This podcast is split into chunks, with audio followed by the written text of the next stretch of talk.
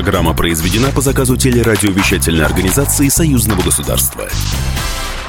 Здравствуйте, в студии Екатерина Шевцова. Вы слушаете программу «Наши люди». Наша программа о самых важных и значимых событиях жизни союзного государства. Клуб главных редакторов. В третий раз собираются главы медиахолдингов России и Беларуси. О чем говорили, где были, расскажет председатель сообщества «Друзья Сибры» Владимир Мамонтов. Но начнем мы, как всегда, с главных событий этой недели.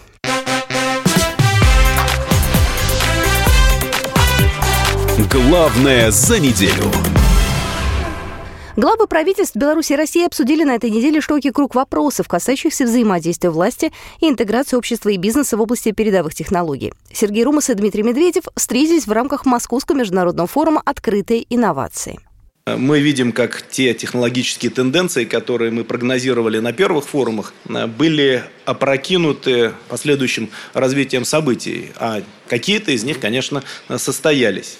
И действительно, вот те прогнозы, которые здесь делались, они стали реальностью. Цифровые платформы уже используются практически везде. Это обыденность, это данность от космической отрасли до покупки ужина. Они естественным образом вошли в повседневную жизнь практически всех людей.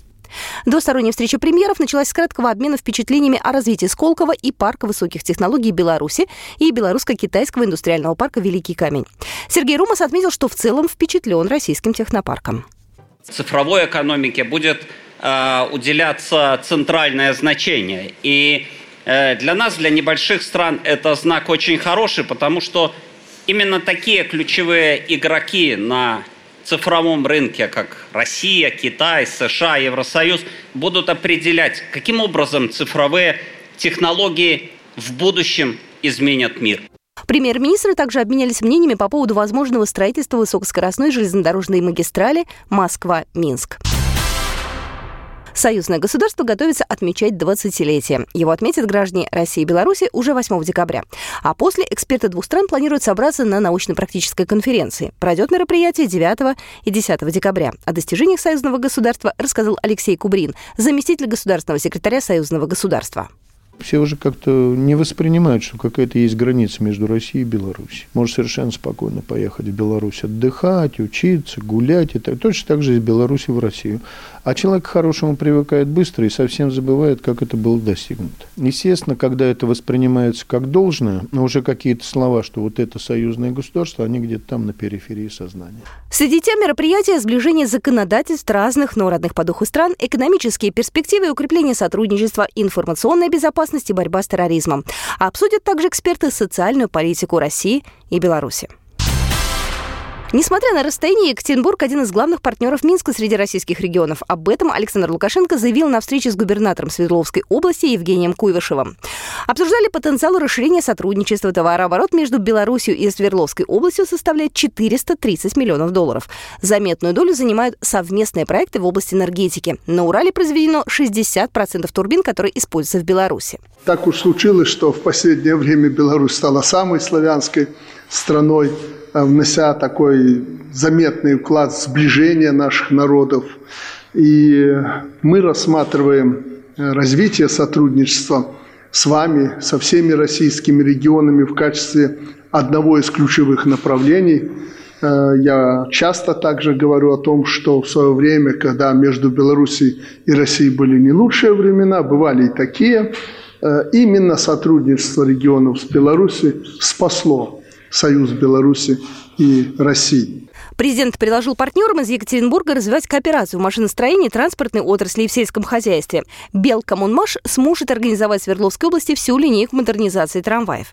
Также интерес для Беларуси представляет организация сборки дизельных двигателей для самосвалов БелАЗ вместе с компанией Синара транспортной машины. Кроме того, белорусские строители готовы помочь с возведением спортивных объектов ко Всемирной университете 2023 года. Государственный секретарь Союзного государства Григорий Рапота не видит позитивных изменений в отношении Еврокомиссии к ЕАЭС. Об этом он рассказал в беседе с российской газетой в кулуарах 12-го Евразийского экономического форума. Госсекретарь отметил, что плотно взаимодействует с Евразийской экономической комиссией. Также государственный секретарь прокомментировал проект высокоскоростной железнодорожной магистрали между Санкт-Петербургом и Минском с дальнейшим выходом в Западную Европу. Ее планируется построить за счет частных инвесторов. При этом он отметил, что пока принципиальных решений относительно высокоскоростной магистрали магистрали Санкт-Петербург-Минск еще не принято. Еще одно важное событие этой недели. Президент Беларуси Александр Лукашенко поручил госсекретарю Совбеза и министру обороны разработать и в самое ближайшее время представить ему план мероприятия по адекватному реагированию на действия, связанные с размещением в Литве в непосредственной близости у границы с Беларусью бронетанковой техники и контингента вооруженных сил США. Об этом журналистам сообщил государственный секретарь Совета безопасности Беларуси Станислав Зайс, передает Белта. Чем это опасно для союзного государства? Об этом мы поговорили с военным обозревателем «Комсомольской правды» Виктором Баранцом. Виктор Николаевич, ну мы буквально с вами на прошлой неделе сидели, обсуждали предстоящие натовские учения. Это все в 2020 году, это все далеко. И вдруг бац, прилетает новость о том, что э, будут э, военные учения в Литве и будут там чуть ли не базы размещены. Как это понимать? Недалеко от Беларуси. Что это такое?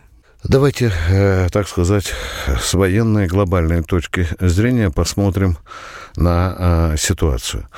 А суть ситуации заключается в том, что НАТО продолжает насыщать э, войсками свои европейские плацдармы, и страны Прибалтики, конечно, входят в это в число этих э, плацдармов. Если говорить образно, э, то натовские танки уже фактически чуть ли не своими стволами упираются в государственную границу Беларуси. А вот у меня такой вопрос дилетантский. Там будет постоянная такая вот группировка войск? Это же не учение. Я так понимаю, что они там вот навсегда, ну не навсегда, но... На... Правильный вопрос. Как Правильно. Они, они пока, пока они об этом не говорят. Но вопрос вас правильный заключается в том, что когда-то, когда у нас не были разорваны отношения с НАТО, угу. у нас был договор о том, что НАТО вблизи наших границ, равно как и российских, и белорусских, не будет размещать э, существенные крупные воинские контингенты. Да? Раз. Второй момент, то, что если будут какие-то контингенты, скажем, незначительные на уровне там батальона размещаться, то они будут на ротационной основе. Сейчас это положение выбросено на натовскую помойку, и они сейчас действуют так, как они считают необходимо.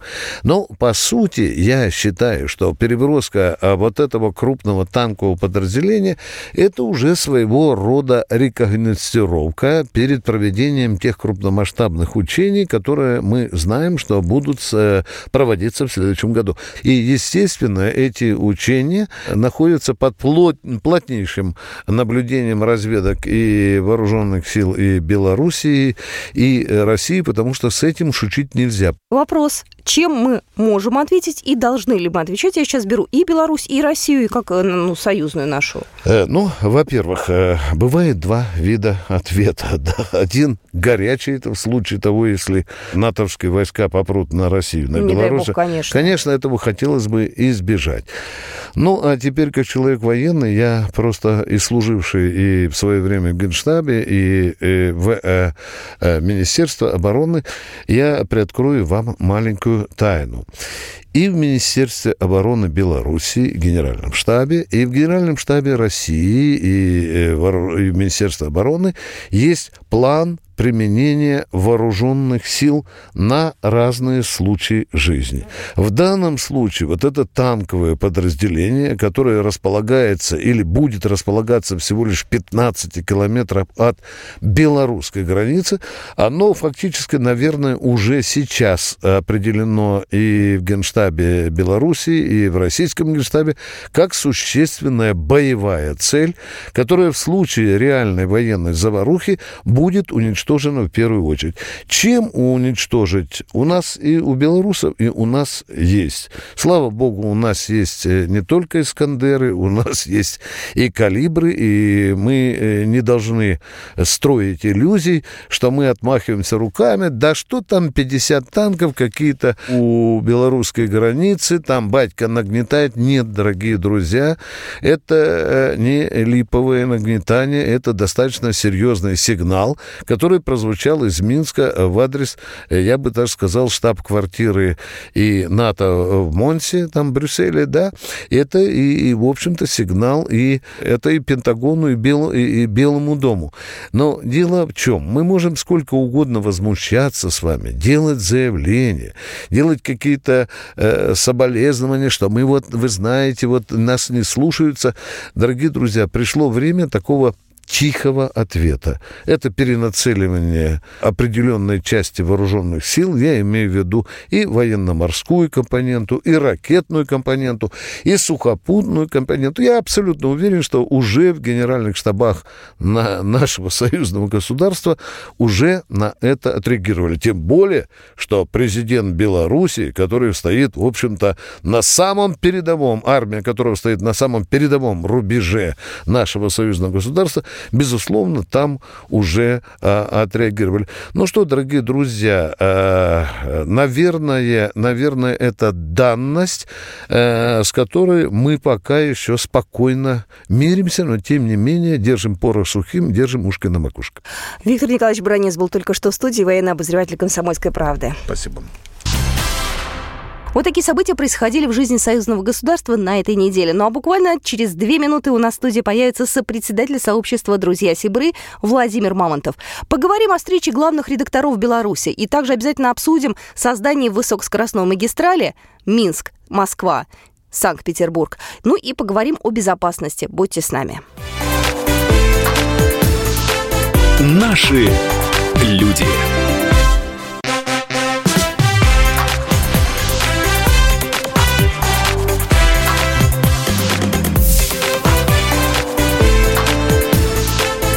Наши люди. Здравствуйте, вы слушаете программу «Наши люди». Меня зовут Екатерина Шевцова. У нас сегодня в студии сопредседатель э, сообщества «Друзья Сибры» Владимир Мамонтов. Здравствуйте. Здравствуйте. Ну, давайте начнем с вашей поездки в Минск. А, прошла встреча редакторов главных. Главных редакторов. Это третья встреча клуба главных редакторов. Да, да. И она скорее была мы через Минск проехали, она была в Гомеле. Я смотрела Facebook и видела в географии ваших передвижений. Да, да, да, такая да, была Минск, Гомель. Поездка человеческая, ну, человеческая, в смысле, с человеческая эмоциями. очень важно, с... с эмоциями, да. Мы, например, мы проехали через Бобруйск. И у меня вот как-то в голове это не откладывалось, а все остальные участники говорят, мы через Бобруйск поедем. Я говорю, и?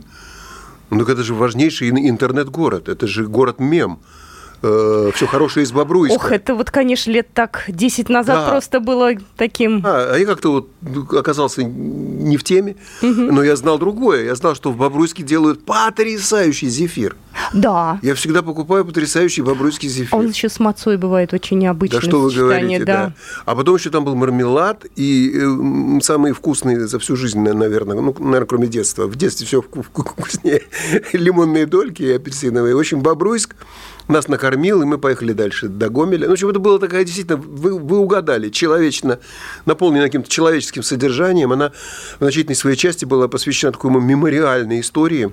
С нами был Алексей Анатольевич Громыко, который ехал в том числе, это внук Андрея Андреевича Громыка, он ехал в том числе поклониться, и, и мы ехали с такой целью. Его деду поехали в Старые Громыки, он там родился. Это там деревня маленькая такая. деревня, Она же да. не существует В уже. Чернобыльской зоне. Да? Вы знаете, да, название есть, кладбище есть, и даже, я бы сказал, ухоженное кладбище. Но поскольку оно попало в свое время в Чернобыльскую зону, в зону взрыва, в зону заражения, то там даже знаки остались. Но, правда, уже э, ну, как бы э, время идет, и эта граница отодвигается. Отодвигается. Да, но знаки остались, и деревня исчезает просто. Вот понимаете, вот здесь он говорит, он, вот он ехал, говорит, вот здесь был клуб, А Он помнит? он помнит, конечно, да, да, он помнит. Вот, вот здесь был клуб, вот здесь были дома, остались какие-то э, сигнальные совершенно бревна, какие-то балки, немного кирпича. Ну, в общем, наверное, э, рачительные люди, когда уходили, и правильно сделали, или, или позже. В общем, где-то, наверное, это использовали каким-то образом, эти, эти строительные материалы.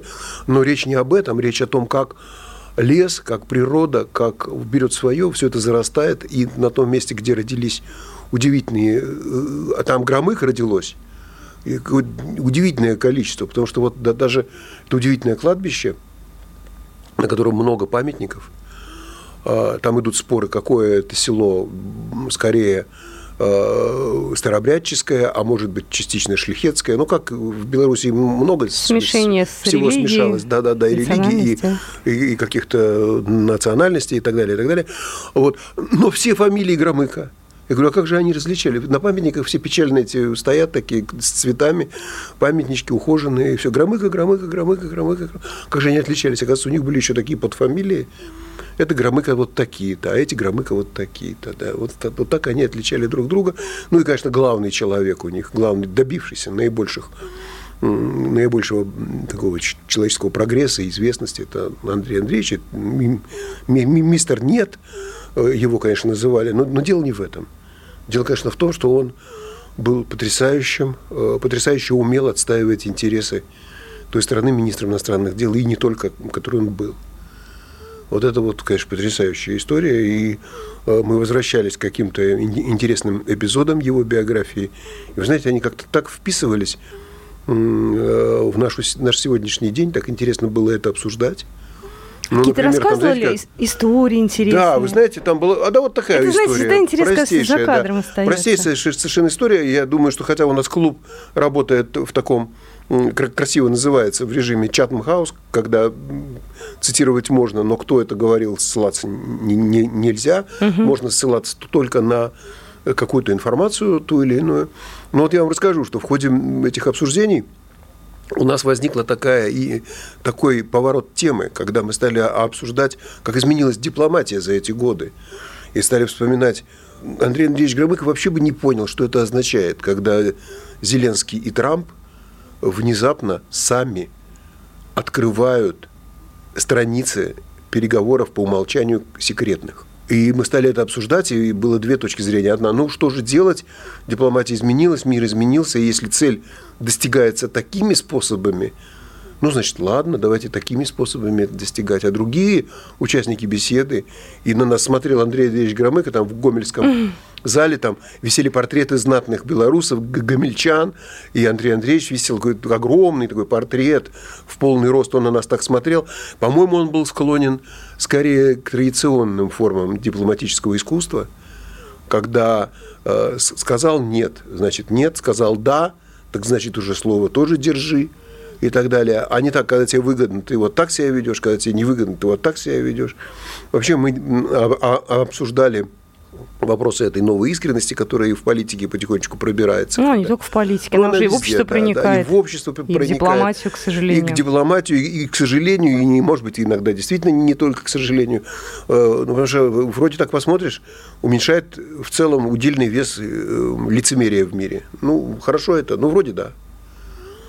А иногда подумаешь, а все ли то, что проговаривается и вываливается, и выбрасывается в общественное какое-то пространство, оно служит чему-то хорошему и доброму. Ну, в общем, у нас широкий был э, на этом клубе спектр всевозможных бесед от абсолютно конкретных э, примеров. Мы там разбирали Почему, например, роуминга нет э, у нас в России и Беларуси? Кто Почему? Госдума Почему Госдума отклонила? Это вообще как? Да, да, и что это такое вообще? Да?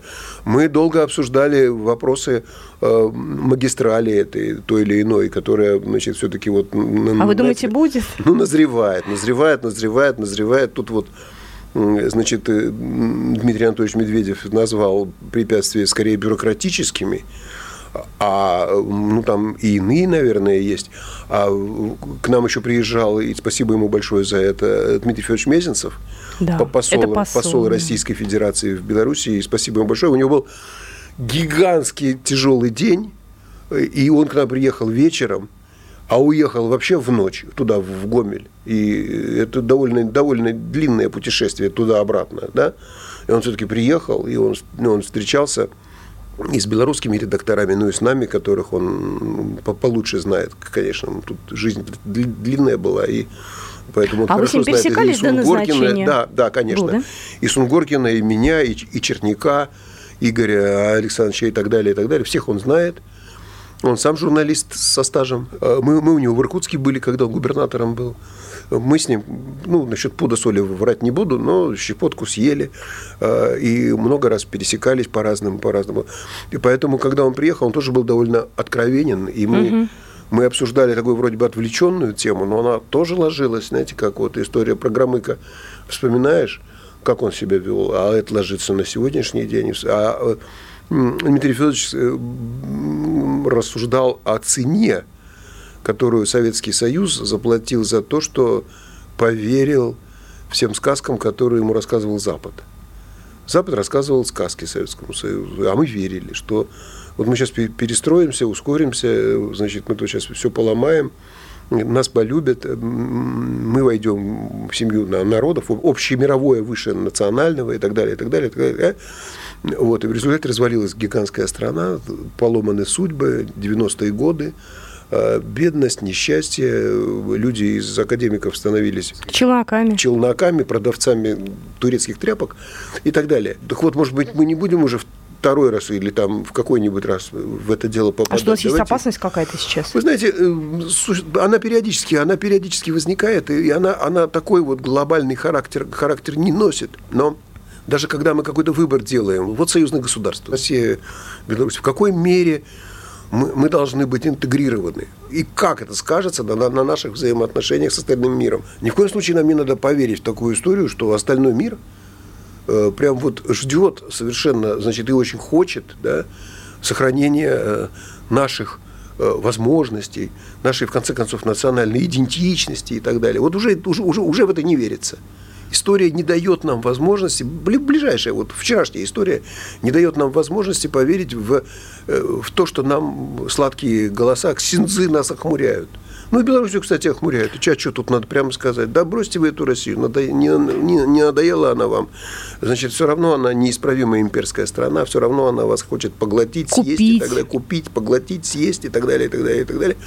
Но, знаете, я думаю, что если э, э, что все это можно отнести и э, к коллегам с той стороны. Вот уж кто хочет купить, вот уж кто хочет съесть, вот уж кто выжженное поле оставил, на, если дать им всем волю, а, выжженная, выжженная земля останется в политическом смысле слова, в, смысле экономическом тоже, я и думаю. в экономическом, да. Но это самое и от России, что характерно. Угу. Я не говорю уж о Беларуси, там говорят, она маленькая, поменьше и так далее. Ну, тоже очень значимый субъект мирового права и так далее, и мировой экономики.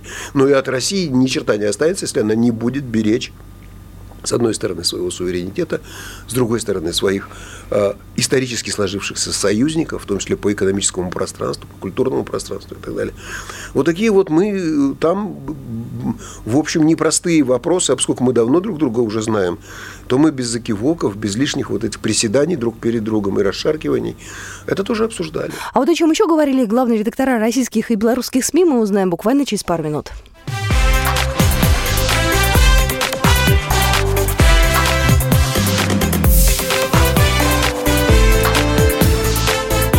Наши люди. Наши люди. Мы продолжаем программу «Наши люди». Еще раз хочу представить нашего сегодняшнего гостя. Владимир Мамонтов сегодня в студии, сопредседатель сообщества «Друзья Сибры». А, Владимир Константинович, ну я знаю, что на встрече были не только ваши коллеги по цеху, но и политики, дипломаты. А, о ком вы еще можете рассказать? Вы знаете, мне очень понравился их заместитель министра иностранных дел э, Добкюнас Андрей Владимирович. Я его видел первый раз в жизни, только слышал и про него и читал. Очень живой, очень яркий очень, и вы знаете, незакрытый человек. Мы привыкли обычно, простите уж за прямоту, да, при, приезжает какой-нибудь зам, да, у него и так-то пиджак на трех пуговицах, да еще и здесь, значит, ошейник, чтобы, э, чтобы лишнего не, не ляпнул, да. Нет, ничего подобного. Политик с мировым опытом, э, дипломат, аккуратный, конечно, очень, но, но откровенный и очень подробный, и ни от одного вопроса не, не ушел, где не знал, прямо говорил, слушайте, это не, не, не моя история, не моя комедия. Но тут у нас был еще один э, приятный собеседник, это заместитель э, работы. Государственного секретаря. Да, государственного да. секретаря, да, Алексей Александрович. И он, где чего не знал э, замминистра, да, иностранных дел, где ему там, в общем, сложно было. Тут выступал на передний план значит, эм, э, чиновник и родитель за интересы союзного государства, он по экономике. И вот он там нам и про магистрали, и про большие проекты. Спор там еще возник вот какой, что вытянет э, большую степень интеграции. Это крупные проекты, которые мы вместе будем решать. Угу. Или вот потихонечку, помаленечку, каждый по своей дорожной карте, вот так вот все это по копейке соберется и нам принесет такую вот э, прибыль своеобразную. В хорошем смысле этого слово не, не только в финансовом, но и в, в увеличении масштабности интеграции. Вы спросили, будет ли э, железнодорожная или иная высокоскоростная. Но про нее так много говорят, да, и говорят, что очень говорят, дорого. Да. Кстати, недавно, вот буквально это на днях обсуждали да, наши премьер-министры. Да, да, да, да, конечно, обсуждали. И вот там как раз прозвучало, что эти бюрократические препоны. Но, знаете, есть тоже из, на, из наших бесед, я понял, что есть такая история, что, может быть, мы должны мыслить шире. Знаете, есть такие забавные геометрические, арифметические задачки, э, когда одной линией надо соединить там 9 точек, угу. да, и ты никогда не соединишь, если не поймешь, Логику. что выходить надо за пределы нарисованного а этого рисунка. Тебе же никто не сказал, что надо выходить за пределы этой задачи. И тогда одной линией ты легко соединяешь эти, значит, несчастные 9 точечек. Да, это еще из детской энциклопедии помню такую смешную головоломку. Нечто подобное, мне кажется, и здесь. Возникла история о том, что вообще это должна быть история, где мы завязываем Москву, мы завязываем Минск, мы завязываем Санкт-Петербург, мы завязываем Польшу и Германию, допустим. И тогда это все приобретает совершенно новый смысл. Я что-то про Польшу и Германию упустила. Да, Вроде да, была да, только да, Москва-Питер да, идея. Да, Откуда да, Польша да, с Германией? Откуда а они? Вот так уже... Они в курсе? Эм, они они в курсе. готовы? Может, я тайну какую выдал? Может, я э, чатом хаос нарушил? Я не знаю. Но я же не, я же, я же не сказал, кто мне это брякнул, да? Ну, вот я не сказал. Ну, и не скажу. Есть такая мысль. Есть такая да. мысль, да. Я все хотела спросить про 20-летие союзного да. договора. У нас, в принципе, год такой получается важный. И осталось два месяца у нас до 8 декабря. Э, будет встреча президентов. До этого наверняка будет еще масса да. Э, важных и переговоров и встреч. Да. Мы об этом узнаем.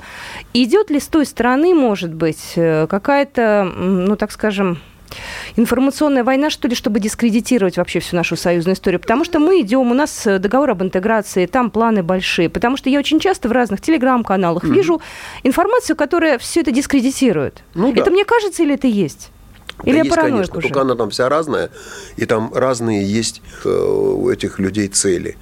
Э, мы сторонники у себя в друзьях Себрах, и, и я, и коллеги в своем абсолютном большинстве, мы сторонники в, в открытую это говорить. Я всегда говорил, что я считаю, что судьба у нас общая, и э, от этого, а, а от судьбы не убежишь. Просто надо к этому правильными путями подходить, не надо тут куда-то спешить или специально затягивать. Значит, мне кажется, что есть такая теория, что э, мы слишком много денег потратим на это, что Белоруссия всегда будет только э, получать от нас какие-то какие деньги, а Россия прям разорится. Я думаю, это не так. Против этого есть э, нормальные экономические приемы и они вырабатываются, и, и в общем, люди при, при, прекрасно живут. Э, у нас, по-моему, с позапрошлого года там чуть не на 10 миллиардов товарооборот вырос. Вот это, в общем, вот это вот, вот это вот я понимаю. Ну, это стараются оппозиционеры не замечать. Это стараются не замечать, Зачем да, потому что против это? этого, понимаете, какая интеграция? Нет никакой интеграции. 9 миллиардов, 9,5, по-моему, там, или 10 миллиардов приросло за полтора года. Это чего Это очень хорошо. Это не интеграция, что ли? Это интеграция. Конечно, есть, э, есть ли там э, такое Э, так или иначе формулируемое желание многовекторности или там взаимоотношений с Европой и так далее, и так далее. Ну, есть. Ну, есть. Что нам делать? Впадать в истерику? Нет. Просто нам надо, может быть, вот сюда, может быть, сюда вот стоит повспоминать э, то, о чем мы говорили на клубе главных редакторов, о том, что поют-то они красиво в Европе – Зовут они вроде привлекательно. Знаете, Кружевные говорит... трусики-то всем сулят девочкам красивым, а всем мальчикам работу какую-то никакую а и так далее. И они и за язык выступают, за национальный, и за все замечательное, и, и все, чтобы хорошо было. Но платой за это чаще всего бывает действительно мы вам тут все дадим, только вы будьте антироссийскими. Ну так, в общем, значительная часть Украины на, на это повелась. И для меня это как раз такой некий залог, что Украина – это зеркало, которое всегда с нами. Вот что, собственно, со страной произошло. Вот как люди теперь живут, вот как э, меньшинство подавило волю и подлинные намерения большинства. Оно это надо э, нам, России, оно это надо Беларуси, не знаю. Никому не надо. Еще Никому, тоже не надо. на этой неделе тоже еще одна новость, которая ну, меня как женщина встревожила. Mm-hmm. Да, я всячески боюсь всяких военных таких вот каких-то передвижений. Э, в Прибалтике разместили базу американскую, там танки теперь стоят 15 километров от границы с Беларусью, естественно, все это, ну, удивляет, зачем, удивляет. почему, и как-то вот, мне кажется, это первый раз такое движение идет, или, ну, или я ошибаюсь? Ну, в общем, ну, сказать, что вот это вот появление каких-то тех или иных танков, э, ну, короче, вы не бойтесь.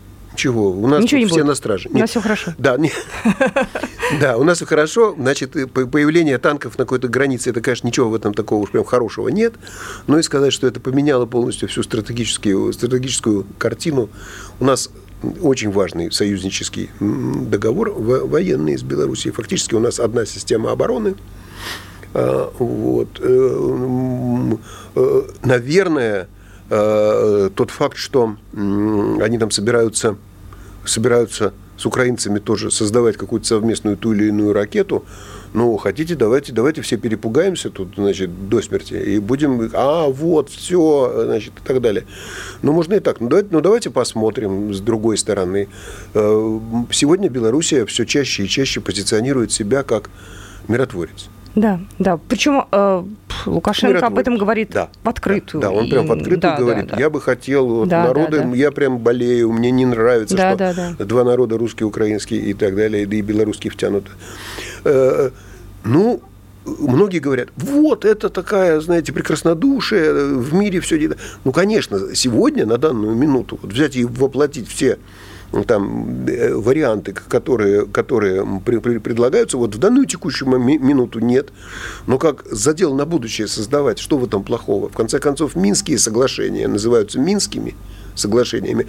А хотим мы того или нет, нравятся они нам или нет, они в какой, с какой мерой реальности они были, в, в, так сказать, и их можно было воплотить, жизнь покажет, но кроме них-то ничего нет. Да, и не будет, скорее всего. И не будет, скорее время. всего. И поэтому как мы сейчас э, прижимаем всяких врунов, лгунов, которые говорят, а мы все сделали для того, чтобы Минские соглашения по этим пунктам выполнены, теперь, значит, это то, это все. А мы берем эти Минские соглашения и говорим, нет, а пункт, а разведение сторон, а вот это, а вот у этого населенного пункта и так далее, и так далее. Когда нам пытаются веселые, значит, на Украине сейчас очень веселые руководители, они нам начинают говорить, мы все сделали, вы все выполнили, да? Как выполнили? Ничего вы не выполнили. Вот, вот это надо, и вот это надо. Тогда будем говорить про выполнили это. Это очень важный, важный момент. И когда такая опора есть, и это называется в Минске, мы, кстати, были в тех местах, в тех комнатах и в тех э, коридорах э, ну, в прошлые поездки, где все это было. Это, когда было они сидели много-много часов, да? Ну да, где они, где они там сидели, и что, и откуда им бутерброды приносили. Да, да, да, да, да, да, я помню это. Да, и, и как э, все это, это, это очень интересно. И тот факт, что это было в Минске, и минские друзья это помнят и, и ценят. Это. Ну, так мы это помним, и мы это ценим. Возможно, все это войдет, невозможно сказать, а возможно, это войдет, да, и когда-то это... Лет через 50. А почему нет? Сейчас говорят, да нет, ну, это прекраснодушие, это вот какие-то такие хотелки и так далее. Слушайте, если не формулировать э, некоторые задачи себе на будущее, которые сегодня кажутся малоразрешимыми, ну, ты никогда ничего не сделаешь, ты не сдвинешься. Надо перспективу какую-то иметь, иметь впереди. И то, что сегодня Белоруссия периодически в лице президента своего или не только президента такие выдвигает, выдвигает историю. Я, например, на это позитивно смотрю. Вот на этой позитивной ноте мы и закончим сегодняшнюю программу. Еще раз я поблагодарю сегодняшнего гостя, сопредседателя сообщества «Друзья Сибры» был в студии Владимир Мамонтов. Спасибо. Спасибо вам.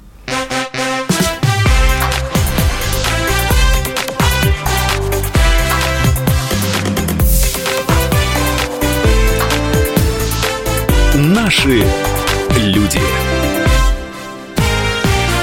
Программа произведена по заказу телерадиовещательной организации Союзного государства.